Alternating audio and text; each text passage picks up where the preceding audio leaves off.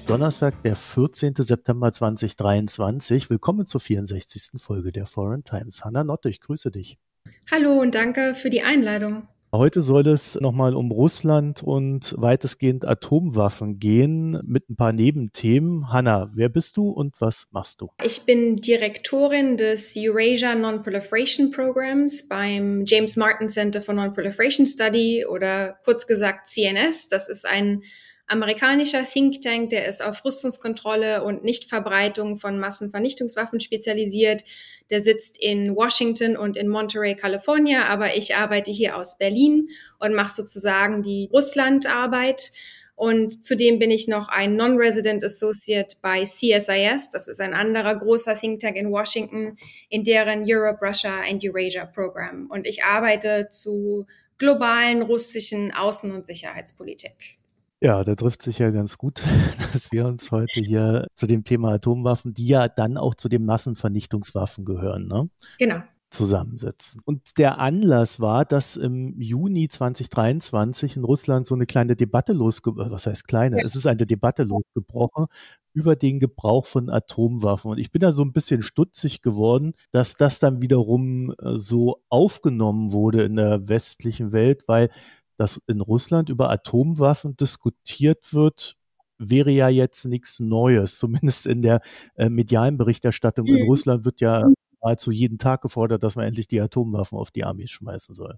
Ja, in dieser Debatte, die du gerade angesprochen hast, gab es was qualitativ Neues. Ich will mal kurz erklären, wie es zu dieser Debatte kam und was da eigentlich von wem argumentiert wurde. Also die Debatte begann Anfang Juni vor dem Hintergrund der ukrainischen Gegenoffensive. Die ukrainische Gegenoffensive plus natürlich die andauernde westliche Unterstützung für die Ukraine, das hat doch in einigen Kreisen in Moskau, denke ich, Sorge über den weiteren Kriegsverlauf ausgelöst. Und zu der Zeit haben wir auch im öffentlichen russischen Diskurs so eine Obsession gesehen mit strategischer Niederlage, also dem Argument, der Westen wolle vermeintlich der russischen Föderation eine strategische Niederlage bescheren, also die russische Föderation als souveränen, unabhängigen Staat auseinandernehmen. Und vor dem Hintergrund begann diese Debatte, in der ein recht renommierter russischer Politologe, Sergei Karaganov, einen Artikel schrieb mit dem Titel eine schwierige, aber notwendige Entscheidung. Und in diesem Artikel schrieb er, dass wenn die westlichen Staaten nicht damit aufhören sollten, die Ukraine weiter zu unterstützen, dann solle Russland doch präventiv Nuklearwaffen einsetzen. Nuklearwaffen einsetzen nicht gegen die Ukraine, sondern tatsächlich gegen westliche NATO-Staaten in Europa. Und er hat auf Polen und das Baltikum vor allem angespielt. Und er schrieb, dass diese Entscheidung natürlich moralisch höchst problematisch sei, dass die auch zunächst bei Russlands wichtigen Verbündeten wie zum Beispiel China nicht auf Zustimmung treffen würde. Aber da eben die Geschichte am Ende den Siegern recht gibt, würde man Russland vergeben. Und zudem schrieb er, dass wenn Russland solche, äh, solche Präventivschläge ausüben würde, dass dann das Eskalationsrisiko für Russland sehr gering sei. Denn die USA würden in einer solchen Situation, also wenn jetzt Russland mit Nuklearwaffen Polen oder das Baltikum angreift, würde die USA nicht mit nuklearen Gegenangriffen reagieren. Denn letztendlich würde kein amerikanischer Präsident Boston gegen Poznan riskieren. Ja, das war das Argument. Präventive Nuklearschläge, das war was Neues im nuklearen Säbelrasseln. Und Karaganov schrieb zudem, bevor man jetzt zu dem Punkt kommt, ja, sollte man als Russland zunächst mal die nukleare Eskalationsleiter weiter emporsteigen. Also reine Rhetorik, nukleares Säbelrasseln würde nicht mehr ausreichen. Man müsste zu anderen Maßnahmen greifen. Und das ist ein Argument, was auch ein anderer Experte, Dimitri Trenin, der auch recht bekannt ist hier bei uns, der ehemalige Direktor des Carnegie Moskau Zentrum, der hat ein ähnliches Argument verbreitet. Das war die eine Seite der Debatte und dann gab es eine Reihe von Experten, die da doch sehr widersprochen haben öffentlich, die eigene Artikel veröffentlicht haben und die eben argumentiert haben, also zunächst mal, dass ein präventiver Einsatz von Nuklearwaffen gegen NATO-Staaten, dass das Wahnsinn sei und dass auch Karaganov hier die Eskalationsrisiken falsch einschätze.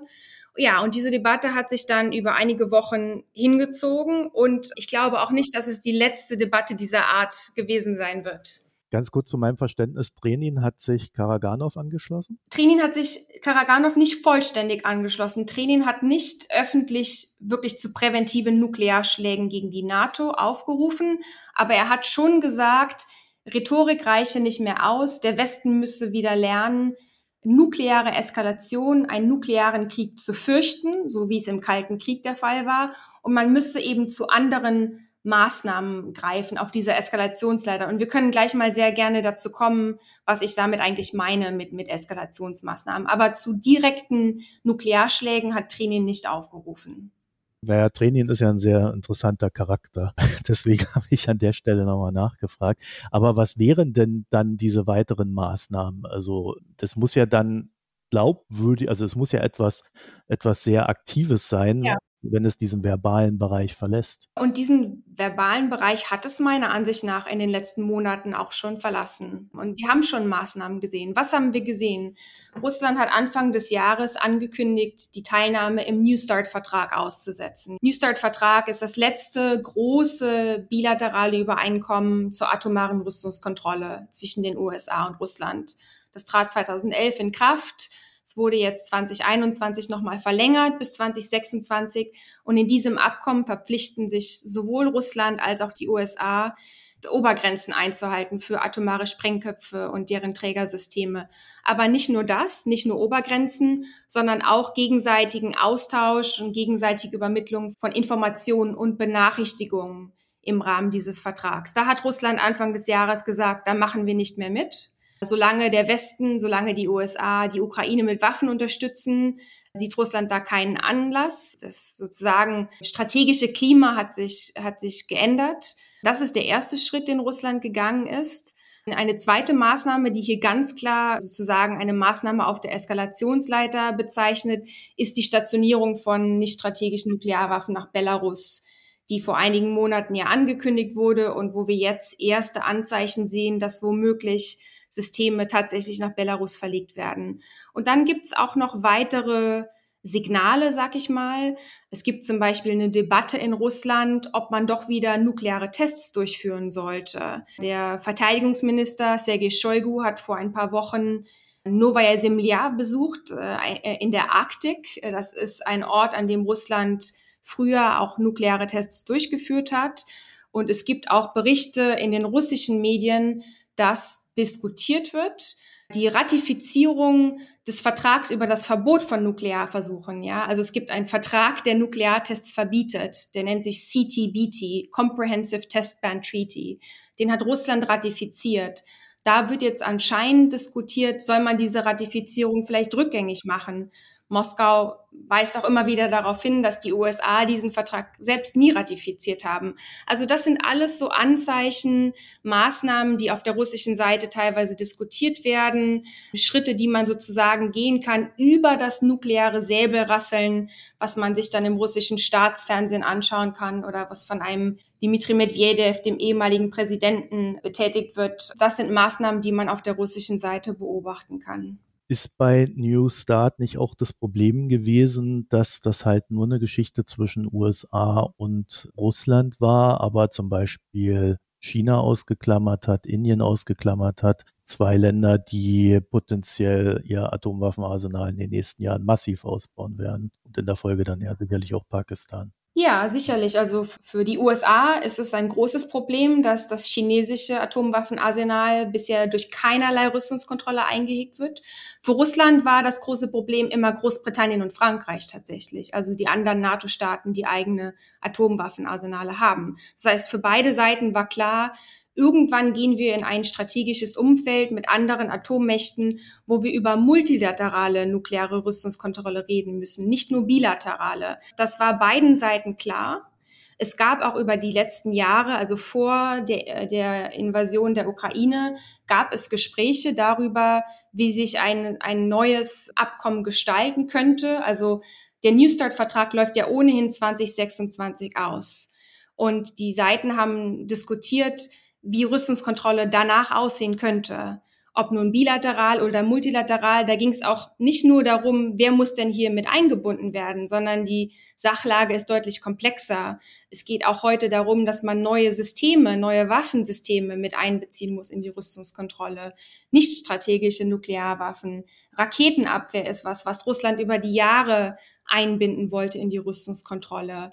Cyber, neue Technologien. Und da gab es eben Gespräche, aber mit dem Ukraine-Krieg sind diese Gespräche alle eingestellt worden. Und vor wenigen Wochen hat Jake Sullivan, der nationale Sicherheitsberater der USA, nochmal in einer öffentlichen Rede in Washington gesagt, man sei jetzt zu Rüstungskontrollgesprächen für ein Framework nach 2026, nach New Start mit Russland bereit, ohne Bedingungen, ohne Vorbedingungen. Das heißt, äh, die USA sind bereit, sich mit Russland an den Tisch zu setzen, selbst wenn wir Krieg in der Ukraine haben. Aber Moskau hat, hat das äh, entschieden zurückgewiesen. Äh, wie gesagt, man will derzeit die Rüstungskontrolle von diesem Krieg in der Ukraine nicht ausklammern.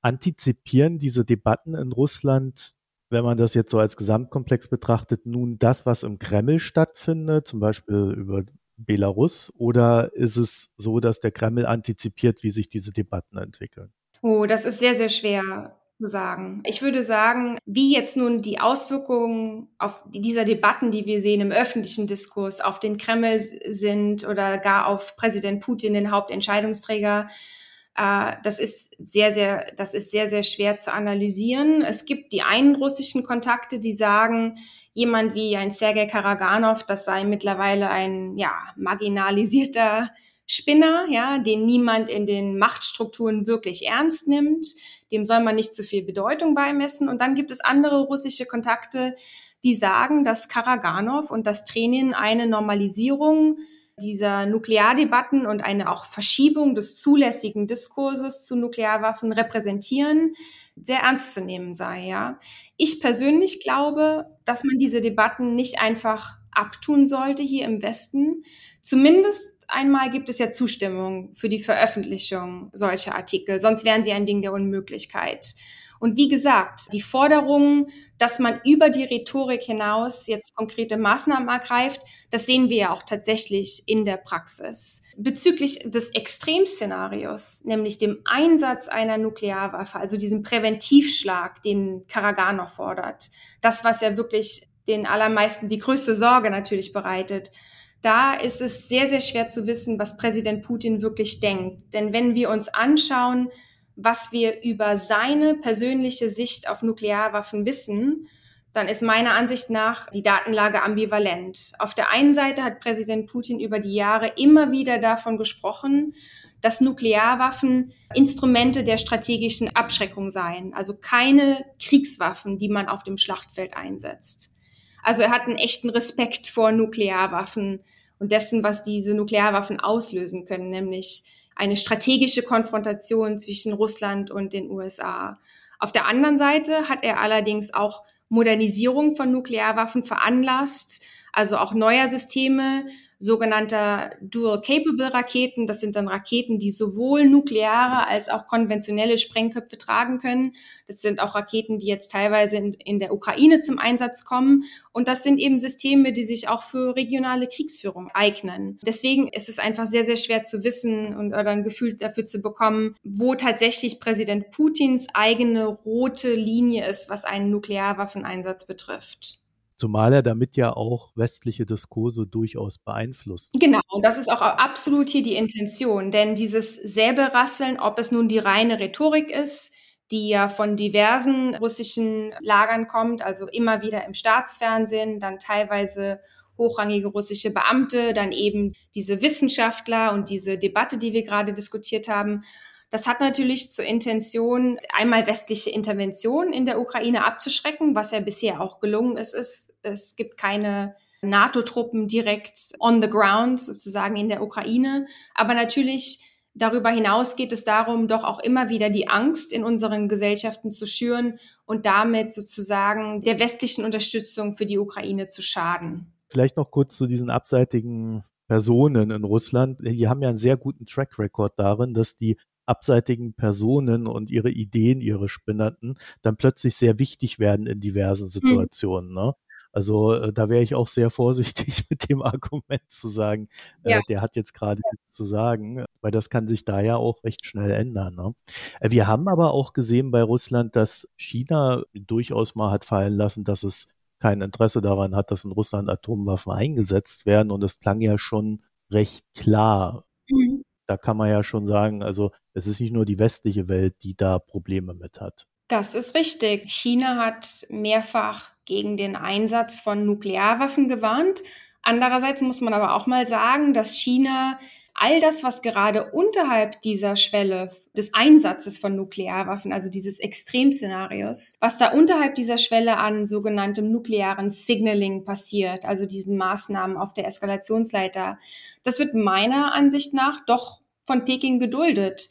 Also die Verlegung von Systemen jetzt nach Belarus oder auch die Suspendierung des New Start-Vertrages, da kann man nicht erkennen, dass Peking jetzt Moskau öffentlich irgendwie gerügt hätte für solche Schritte. Aber natürlich glaube ich schon, dass die Führung in Peking kommuniziert, dass Russland von einem Einsatz von äh, Atomwaffen absehen muss. Ich glaube aber, wenn ich das vielleicht noch kurz hinzufügen darf, wenn wir jetzt mal über Szenarien sprechen, in denen Putin tatsächlich diese krasse Schwelle überschreiten könnte und den Einsatz von Nuklearwaffen anordnen könnte.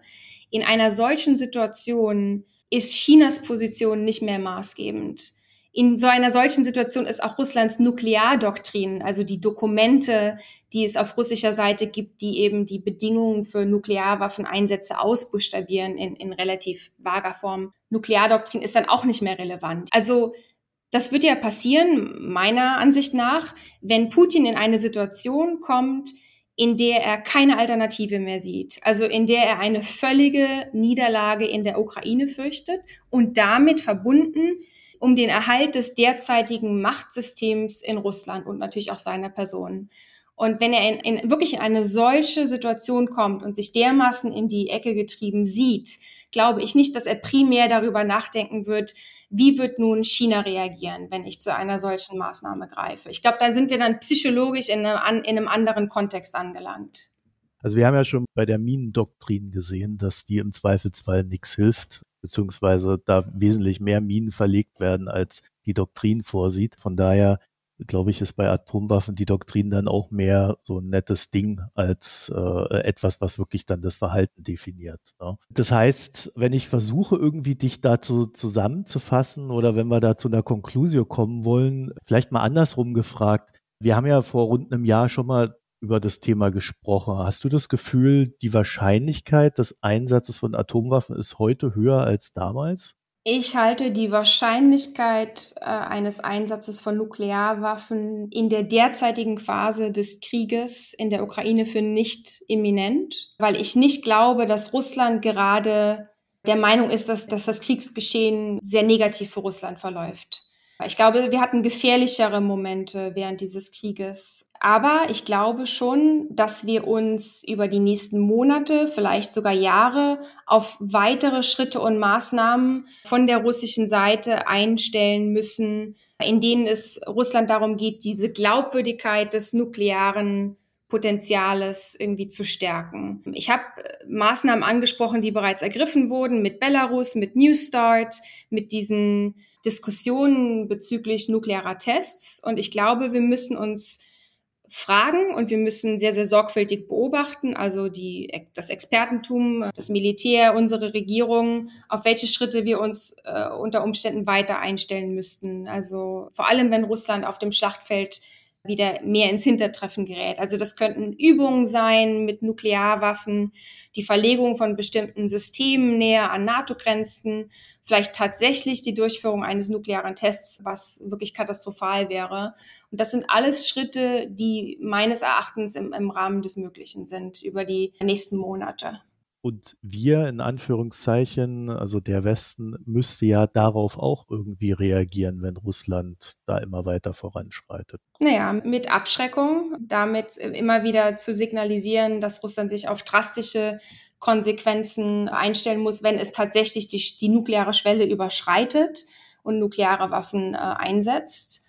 Und ansonsten, naja, es wird ja weiterhin versucht, mit Russland im Bereich der sogenannten Nuclear Risk Reduction zu arbeiten, ja, also sozusagen Kanäle offen zu halten, dass keine Missverständnisse entstehen. Da wird viel im sogenannten P5-Kontext auch äh, diskutiert, also Russland, USA, China, Großbritannien und Frankreich. In dem Rahmen finden tatsächlich noch Austausche statt zu Nuclear Risk Reduction. Das kann man versuchen. Das ist natürlich schwierig mit einer, mit einer russischen Föderation, die gerade ganz bewusst das nukleare Risiko sucht, um politische Ziele umzusetzen. Also die ein Risiko begrüßt, die ein Risiko nicht vermindern will.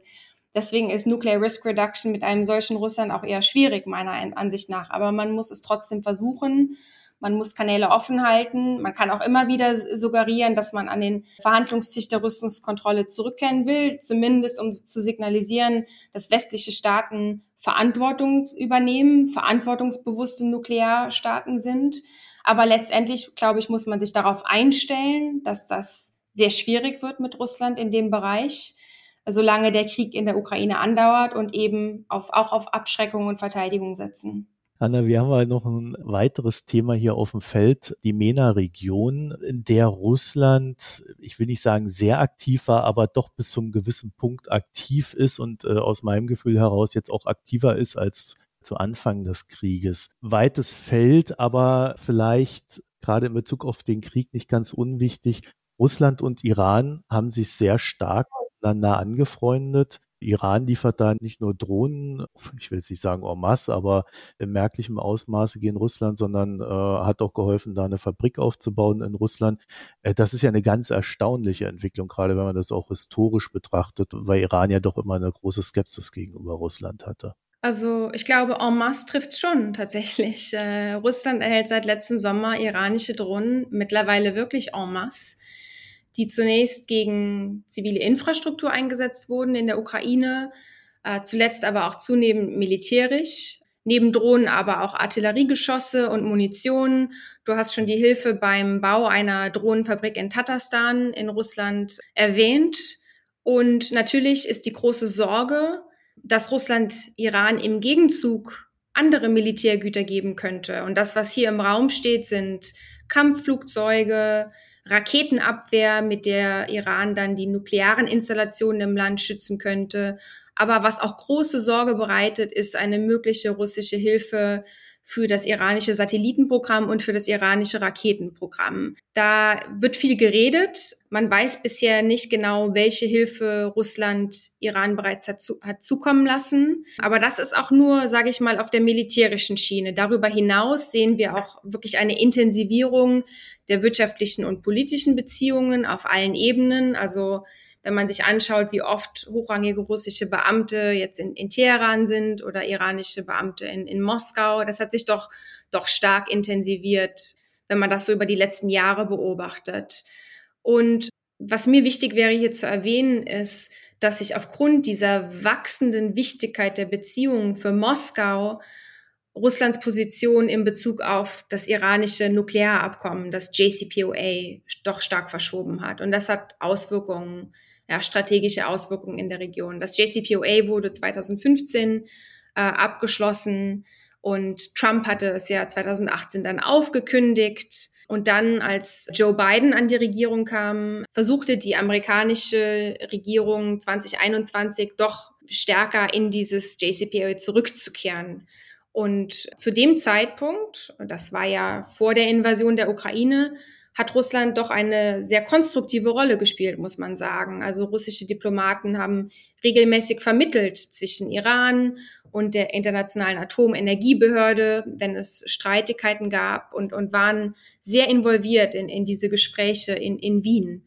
Und seit Beginn des Ukraine-Krieges sehen wir doch eine Verschiebung in der russischen Diplomatie man ist nicht mehr bereit, Ultimaten an Iran zu stellen oder den Iran öffentlich zu kritisieren. Und ich denke, wirklich, was wir beobachten über die letzten 18 Monate, ist, ist eine russische Rückendeckung für eine iranische Hinhaltetaktik, ja, was diese JCPOA-Gespräche betrifft. Und dieser Rückendeckung liegen zwei Dynamiken zugrunde. Einmal kann Russland nicht mehr so leicht auf Iran Druck ausüben, wie es vielleicht früher ging weil sich eben auch das Leverage in diesen Beziehungen verschoben hat, weil Russland jetzt stärker von Iran abhängig ist. Das ist die eine Dynamik. Und zweitens will Russland auch auf Iran nicht mehr un unbedingt Druck ausüben. Die Beziehungen haben sich, ich würde jetzt nicht sagen, äh, in eine strategische Partnerschaft oder Allianz umgewandelt, aber sie sind doch qualitativ auf einem anderen Niveau. Und vor allem ist für Russland meines Erachtens positiv, wenn sich das JCPOA in einem permanenten Schwebezustand befindet. Denn solange Iran ein nuklearer Schwellenstaat bleibt, also ein Staat, der kurz davor steht, in der Lage zu sein, Nuklearwaffen zu besitzen, und das ist eine so ungeklärte Situation, das schürt natürlich Spannung in der Nahostregion, es schürt Eskalationsängste, es macht Israel nervös, es macht die Golfstaaten nervös. Und das alles ist aus der Sicht Moskaus positiv denn es bündelt auch westliche Ressourcen und westliche Aufmerksamkeit und lenkt diese weg von der Ostflanke der NATO und von der Ukraine. Also das passt ganz gut in Moskaus strategisches Kalkül gerade, diese Unsicherheit, was das JCPOA betrifft, aber auch eben, wir sehen ganz grundsätzlich diese stärkere Zusammenarbeit mit Iran. Ja, man kann ja da schon auf Gedanken kommen, wenn man dann äh, sieht, dass hier Kim Jong-un äh, von Nordkorea nach Russland fährt und mhm. da auch wieder irgendwelche mhm. Deals ausgehandelt werden und gleichzeitig Iran nach der Atombombe strebt und dann gegebenenfalls ja auch Technik bräuchte, die es dann aus Nordkorea zu holen gibt und äh, da vielleicht sogar noch einen ganz guten Vermittlungspartner findet in Russland. Ne? Also äh, man kann da schon sehr weit spinnen. Ja, Wobei ich, ich nicht glaube, dass Moskau wirklich möchte, dass Iran eine Atombombe besitzt, da das doch strategisch für die russische Föderation unklug wäre. Denn man weiß ja nicht, wer in Teheran in 10, 15 oder 20 Jahren an der Macht sitzt.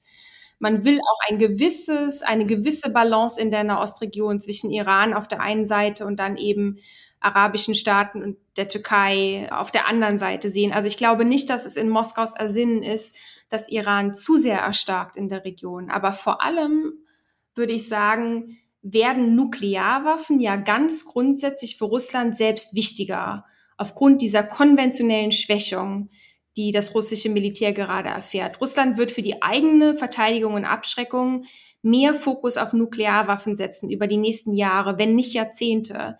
Und in dem Kontext glaube ich nicht, dass Russland möchte, dass andere Staaten, weitere Staaten diese Waffen auch besitzen. Also rein rational betrachtet macht es für Russland keinen Sinn, Iran darin wirklich zu unterstützen, eine Atombombe zu entwickeln. Aber alles, was sozusagen unter diesem maximalen Level passiert, äh, dass Iran e-, eben ein Schwellenstaat ist, der kurz vorm Ausbruch steht und grundsätzlich die Kapazitäten haben könnte, das ist eben meiner Ansicht nach passt in Russlands äh, strategisches Kalkül. Also auch hier wieder so eine gewisse Ambivalenz ne, bei dem Thema. Ich glaube, russische Außenpolitik ist sehr, sehr oft von Ambivalenz gekennzeichnet, ja. In der Ostregion sowieso. Es gab ja noch einen schönen Leak in den, in den letzten Monaten, äh, demnach Russland und Iran sehr stark daran arbeiten möchten, die USA aus Syrien rauszukicken. Also tatsächlich so gesagt, sie dort zu vertreiben, ja, ein Kombinieren der militärischen Kräfte und Absichten, um da Ziele zu erreichen. Ähm, also da sieht man schon, dass da, wo sie Unruhe stiften können, um in Anführungszeichen dem Westen dann Ärger zu bereiten, sie das dann auch, auch sehr gerne tun. Ja, das stimmt. Also wir sehen diese, also diese Leaks, die von einem Koordinierungszentrum sprechen, Russland, russische Kräfte, Iran, Syrien um da zu sticheln gegen die amerikanische Präsenz, um vielleicht kurz äh, zu erinnern. Also die USA haben geschätzt etwa 900 Soldaten in Nordostsyrien stationiert noch zurzeit. Ähm, wir sehen auch, dass Russland seit März immer aggressiver gegen amerikanische Flugzeuge im syrischen Luftraum auftritt, amerikanische Drohnen bedrängt im Luftraum und damit auch gegen Absprachen ähm, verstößt, die es seit Jahren eigentlich gibt zwischen Moskau und Washington. Absprachen, die Konfrontationen dort verhindern sollen, die nennt, also man nennt das Deconfliction Mechanism, ja, also eine Hotline, über die man sich dann anruft, die Russland jetzt doch anscheinend weniger nutzt, um da zu sticheln. Das ist natürlich destabilisierend. Es ist aber schwer vorstellbar für mich, dass Russland tatsächlich jetzt eine direkte militärische Konfrontation mit den USA in Syrien riskieren würde. da Russland für eine solche Konfrontation nicht die Kapazitäten hat. Tatsächlich glaube ich aber schon, dass Russland es mittelfristig beabsichtigt, die USA aus Syrien rauszudrängen. Das, das glaube ich. Und ähm, zwar einmal durch diese militärische Schikane, indem man sich immer wieder übt. Aber ich glaube, dieses Rausdrängen der USA hat tatsächlich auch noch eine politische Komponente.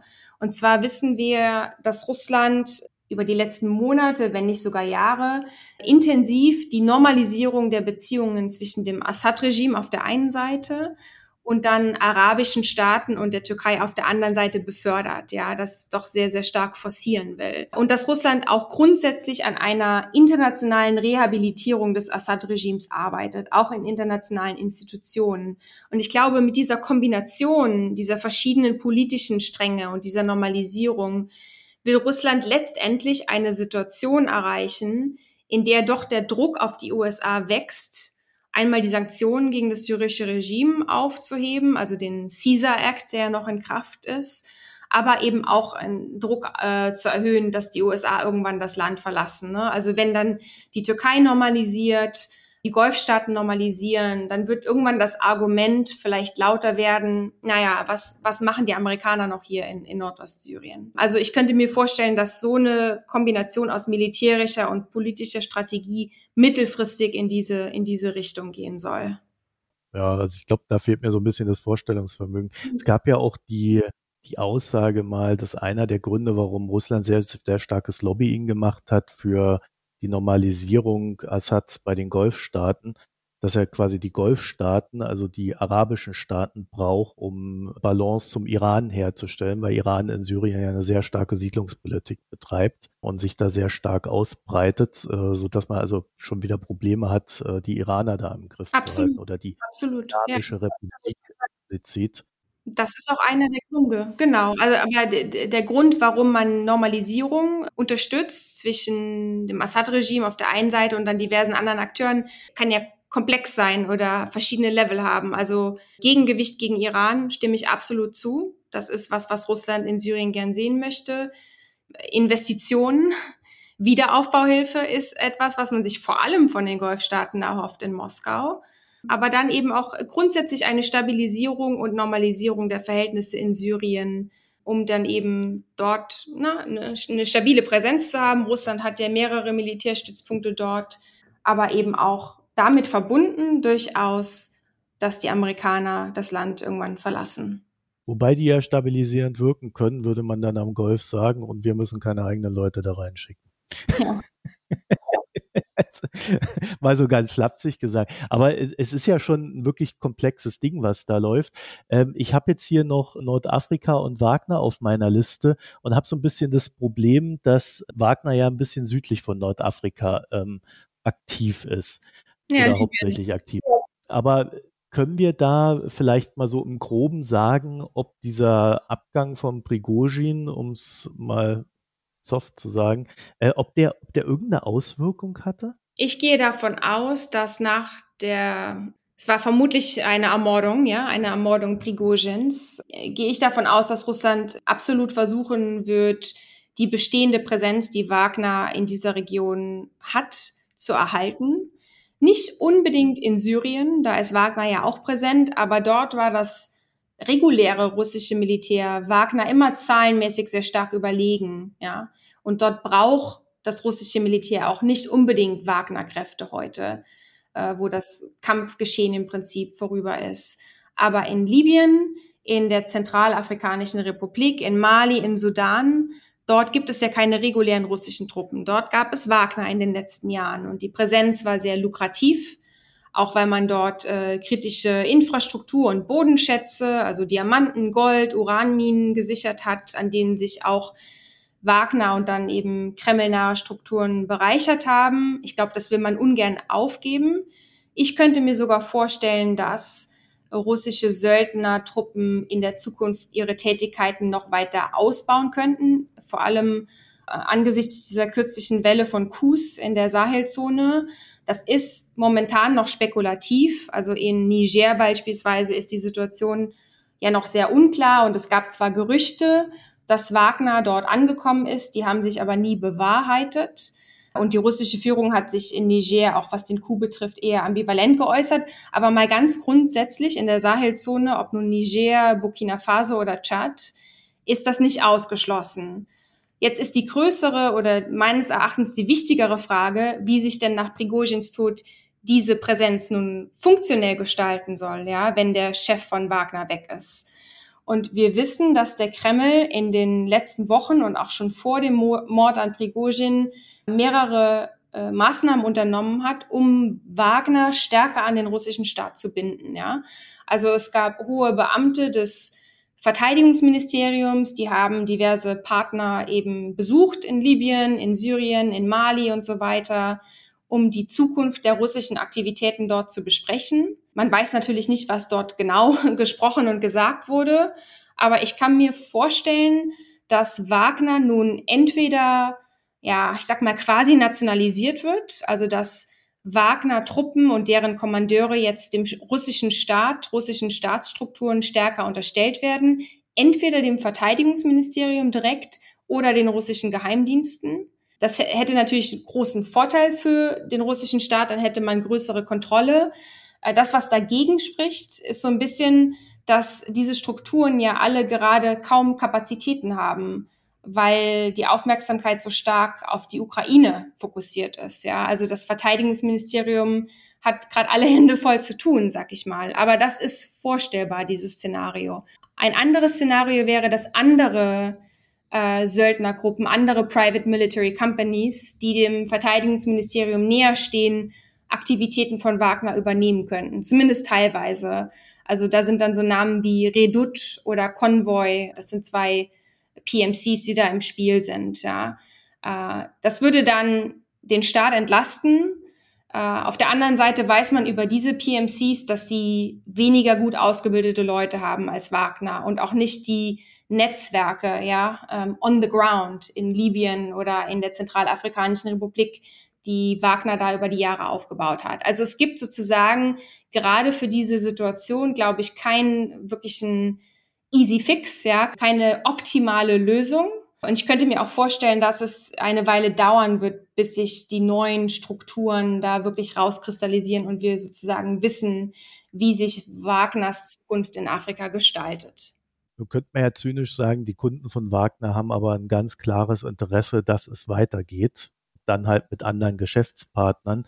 Von daher sollte das jetzt auch nicht so mega schwierig sein. Genau, und das haben diese Staaten ja auch schon öffentlich signalisiert nach dem Tod Prigozhins, dass man im russischen Staat einen Partner sieht und dass man davon ausgeht, dass diese Partnerschaft weitergeht. Das wurde schon, hat man aus einigen äh, Hauptstädten dort in der Sahelzone gehört, zum Beispiel aus der Zentralafrikanischen Republik. Wenn wir da jetzt äh, auch hier versuchen, so eine kleine Konklusion zu schließen, äh, ich habe immer den Eindruck, Russland steht äh, zumindest, was so MENA und Sahel betrifft, irgendwie besser da als vor Beginn des Krieges und hat dadurch auch ein sehr großes Unruhepotenzial, was dann wiederum auf den Westen sich auswirkt.